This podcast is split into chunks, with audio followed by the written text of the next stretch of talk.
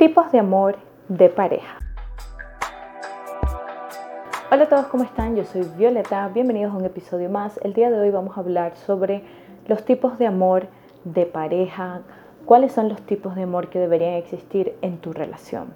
Hay varias teorías psicosociales, psicológicas, que hablan un poco sobre este estudio que se ha hecho de cuáles son los tipos de amor de pareja que deberían estar presentes dentro de las relaciones amorosas. Hoy vamos a hablar de tres pilares muy famosos, después quizás podemos tocar otras teorías psicosociales que son bastante parecidas o que de alguna forma tocan en pilares bastante similares. Recuerda que te voy a dejar mis redes sociales en la caja de descripción, así como mi guía gratuita para alcanzar metas, mi reto gratuito de autoestima y mi guía de autoestima. Aquí vamos a hablar de tres pilares importantes para construir una relación amorosa y yo pienso que estos pilares en la mayoría de los casos fallan cuando estamos escogiendo una pareja y por eso muchas relaciones amorosas no funcionan o quizás nos concentramos demasiado en un pilar y descuidamos los otros pilares. Entonces, por eso les digo que las relaciones requieren de mucho trabajo, porque tenemos que nutrir la relación, pero no solo en un aspecto, sino que hay distintas dimensiones dentro de las relaciones amorosas y al final nuestra pareja va a ser un parcero, un compañero o una compañera de vida con la cual nos tenemos que llevar bien, pero no solo en una dimensión, porque como seres humanos somos bastante complejos y estamos en múltiples dimensiones. Así que comencemos con estos tres tipos de amor de pareja que deberían existir en tu relación amorosa. El eros, como la palabra lo dice, es ese amor erótico, es esa atracción física, es ese querer abrazar a mi pareja sin sentir como que, uy, porque se me acerca demasiado. Y es el más fácil, yo siento que sentir, porque es a lo que nosotros llamamos química. Y por eso es el más fácil que sentimos. A veces hay un chico guapísimo y vamos y digo, pero es como que no se siente, no hay como esa química, decimos. Y otras veces, pues puede ser que no sea el chico que cumpla todos los estereotipos de belleza, pero tiene ese picante, tiene algo que a mí me gusta. Y bueno, hay muchas teorías que explican esto, como eh, el olor de la persona, cuando nos olemos nos comunicamos, que viene más o menos como de teorías evolutivas, pero al final esta atracción es lo que va a convertir nuestra relación en una relación amorosa, en una relación de pareja. Porque si yo no tengo esto en mi relación, pues no va a haber este querer tener un contacto físico. Y el eros, algo importante es de que el eros no se va a manifestar solo en la intimidad sexual, sino que en el tocarnos las manos, en el abrazarnos, en el acostarnos juntos, en el eh, darnos un baño juntos. Entonces todas estas pequeñas cosas van a ir nutriendo esta parte de la relación. Una parte muy importante y muchas veces cuando no existe este trabajo en el eros o hay uno que tiene más fuerte o una tendencia a querer invertirle más a la relación en la parte del eros y la otra no, muchas veces van a haber muchos problemas de relaciones. Por eso es que muchas parejas van a terapia o a sexólogos porque algo no está funcionando en esta parte erótica de la relación. Uno quizás se siente más aburrido, otro tiene una necesidad menos intensa de tener el eros presente en la relación. Y esto puede ocasionar muchos problemas porque quizás la persona que no se siente deseada en la relación comienza a tener desconfianza de que la pareja no le quiere, afecta su autoestima porque siente que quizás no es suficientemente atractiva o atractivo. Y por eso esto de aquí muchas veces puede causar muchas dificultades en la relación. Hay estadísticas que hablan que cuando yo tengo una intimidad satisfactoria a lo largo de mi vida con mi pareja, es posible o hay una tendencia más grande a que haya menos problemas dentro de nuestra relación amorosa.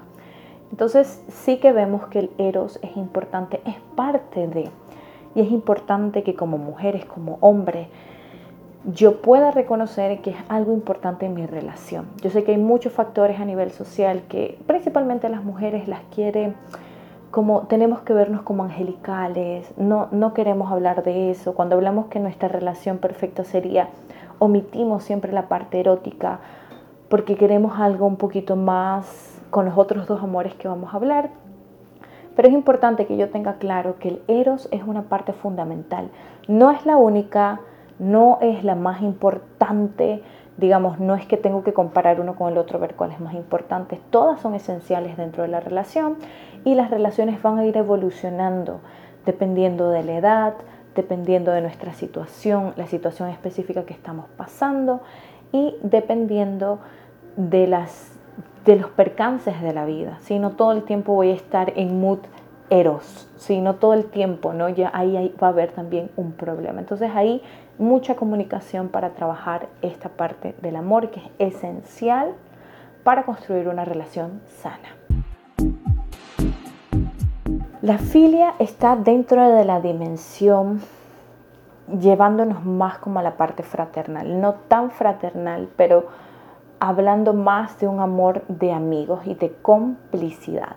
Este tipo de amor también se ve presente dentro de los amigos, cuando yo quiero lo mejor para mis amigos, cuando yo veo a mi amigo y le está pasando algo y yo digo, uy, le voy a ayudar, cuando compartimos las alegrías, cuando yo sé que puedo confiar en esa persona. Y una señal de que tienes una buena filia en tu relación es que cuando te pasa algo bueno, la primera persona que llamas es a tu pareja. Cuando te pasa algo malo, de igual forma, porque encuentras conforto en esa persona, porque tienes confianza de que esa persona no te va a juzgar.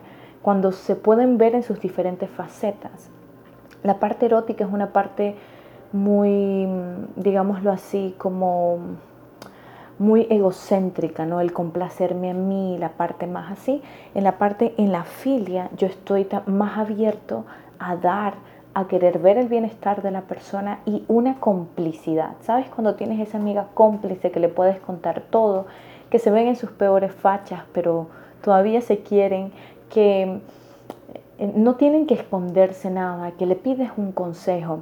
Y eso se debe construir dentro de una relación amorosa. Y es interesante porque me toca ver que en muchas relaciones amorosas hay muchas cosas que se esconden o no confío, no sé si esa persona, si le cuento, me va a envidiar. Y es su pareja. Entonces, esta es una parte muy importante, bastante fundamental dentro de una relación amorosa, porque yo quiero estar al lado de alguien que yo confíe al lado de alguien que yo sé que me valora por lo que soy, que puede ver las guerras, las dificultades por las que yo estoy pasando y sé que me va a apoyar en esas dificultades y sé que los errores que cometan no significa que me va a desvalorar dentro de la relación. Y ahí radica la importancia de la filia. Tú quieres a alguien que sea cómplice, que sea eh, que quiera lo mejor para ti, que se puedan divertir juntos, que, sonría cuando te vea feliz, que haya esa complicidad, ese contarse el chisme, contarse el secreto, hablar de la vida, que tengan temas en común. Entonces ahí radica esa importancia, pero no se queda ahí. Vamos a pasar al siguiente amor que deberías de tener dentro de tu relación amorosa. El ágape ya va a ir a algo un poco más profundo. Cuando hablamos de ágape nos estamos refiriendo un amor incondicional. Este amor incondicional es el que va a estar presente cuando mi pareja está enferma y yo le apoye. Este amor va a dar sin esperar nada a cambio.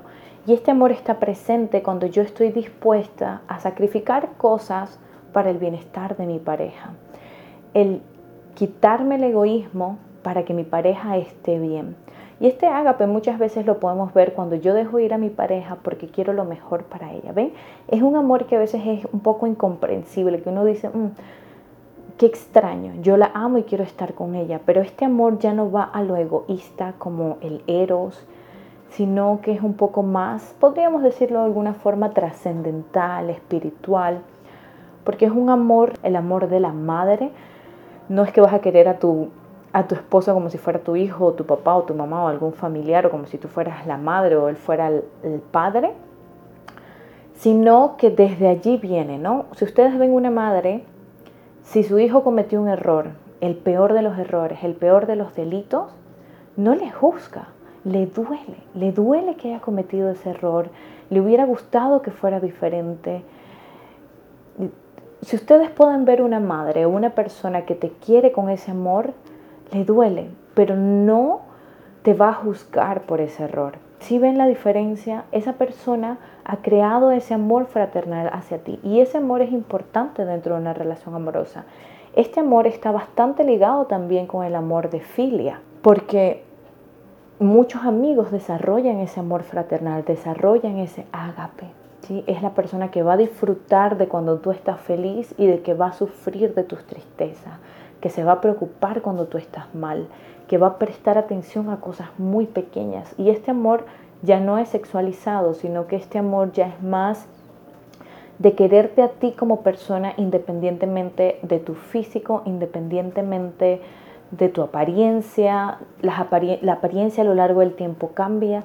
Y yo siento, y se ha visto, porque cuando nosotros vamos madurando y nosotros vamos envejeciendo, tenemos que pasar por el proceso de renunciar nuestra apariencia física, eh, tenemos que pasar por el proceso de priorizar la socialización frente a la sexualidad. Van a haber muchos procesos que yo tengo que pasar, entonces yo aprendo a valorar cosas más allá del físico y aprendo a llegar a esas cosas. Entonces por eso vemos como que los abuelitos son más cute, los abuelitos son más románticos, más como es un amor distinto, ¿no? A que quizás cuando tenían 20 años, que es un amor más pasional. Pero eso no significa que el ágape va a estar presente solamente cuando yo tenga 60, 70, 80 años, sino que ese ágape se tiene, tiene que estar presente a lo largo de nuestra relación. El ágape es importante porque no siempre vamos a estar bien, porque no siempre vamos a poder dar ese 100% que estamos acostumbrados a dar en la relación o que estamos acostumbrados a recibir de nuestra pareja. Entonces el ágape tiene que estar ahí presente porque yo necesito una incondicionalidad de alguna forma mi pareja se va a enfermar, vamos a pasar por problemas económicos, vamos muchas veces a cometer errores dentro de la relación amorosa. Y es ese cuando a veces se casan y tienen este discurso de en las buenas, en las malas, en la salud y en la enfermedad. El ágape es lo que nos va a mantener allí firmes. ¿sí? El ágape es el que nos va a ayudar a ver las cualidades de mi pareja más allá de sus cualidades físicas o de sus cualidades intelectuales. Ahora, y por eso es importante que tú veas que está ese ágape dentro de tu relación, porque en el momento en que te enfermes y no seas capaz de dar eso que tu pareja está acostumbrada a, a recibir, pues tu pareja se va a aburrir de ti y se va a ir, va a buscar en otro lado. Porque no va a haber una incondicionalidad. Es importante aclarar de que cuando hablo de incondicionalidad no estoy hablando de incondicionalidad a la violencia o a malos tratos. Estoy hablando de incondicionalidad a situaciones adversas de la vida que vamos a tener que pasar agarrados de la mano, unidos con todo, continuando con este amor, que no todo el tiempo va a ser besos y abrazos, sino que van a haber momentos en el que nos tenemos que apoyar. Cuando tenemos hijos, quizás la parte más erótica de la relación pasa a un segundo plano, es más difícil. Y si yo no he construido fuerte esas bases de mi relación, es muy probable que tener un hijo sea una de las causas por las que mi relación se caiga porque yo he construido las bases de mi relación en la parte erótica, ¿sí? no en la filia, no en el ágape. Por eso es importante balancear bien la relación, que podamos construir cada uno de ellos. Cuando hay solamente eros, ¿qué va a pasar? Voy a tener una buena intimidad, pero no voy a tener temas que hablar si no hay filia, no voy a tener complicidad y mucho menos voy a sentir que esa persona va a estar en las buenas y en las malas conmigo porque no hay ágape. Si hay solamente filia, va a ser como mi mejor amigo, pero no voy a querer darle un beso, ¿sí? Y si hay solamente ágape, pues se va a convertir como mi familia, mi hijo, mi hija, mi hermano, pero no va a haber esto que también me va a hacer que sea una relación romántica. Pero bueno chicos, esto ha sido todo por el episodio de hoy. Déjenme saber si quieren saber un poquito más de otras teorías muy interesantes que hablan un poco sobre los diferentes tipos de amor de pareja, sobre, hay una muy interesante que es el triángulo del amor, que también es muy bonita, bastante parecida, pero me gustaría compartirla porque esta teoría que les compartí hoy, por ejemplo, estos tres pilares son bastante famosos, pero hay otras teorías que tienen pilares quizás un poco similares, que son muy poco conocidos, pero que también son muy bonitos. Recuerda que te dejo mis redes sociales en la caja de descripción, así como todos mis retos y si quieres apoyar este tipo de contenido puedes hacerlo a través del link que te dejo en la caja de descripción. Suscríbete, deja tu like, esa es una forma en que puedas ayudar este contenido de forma gratuita. Yo soy Violeta Martínez y nos vemos en un próximo episodio. Chao.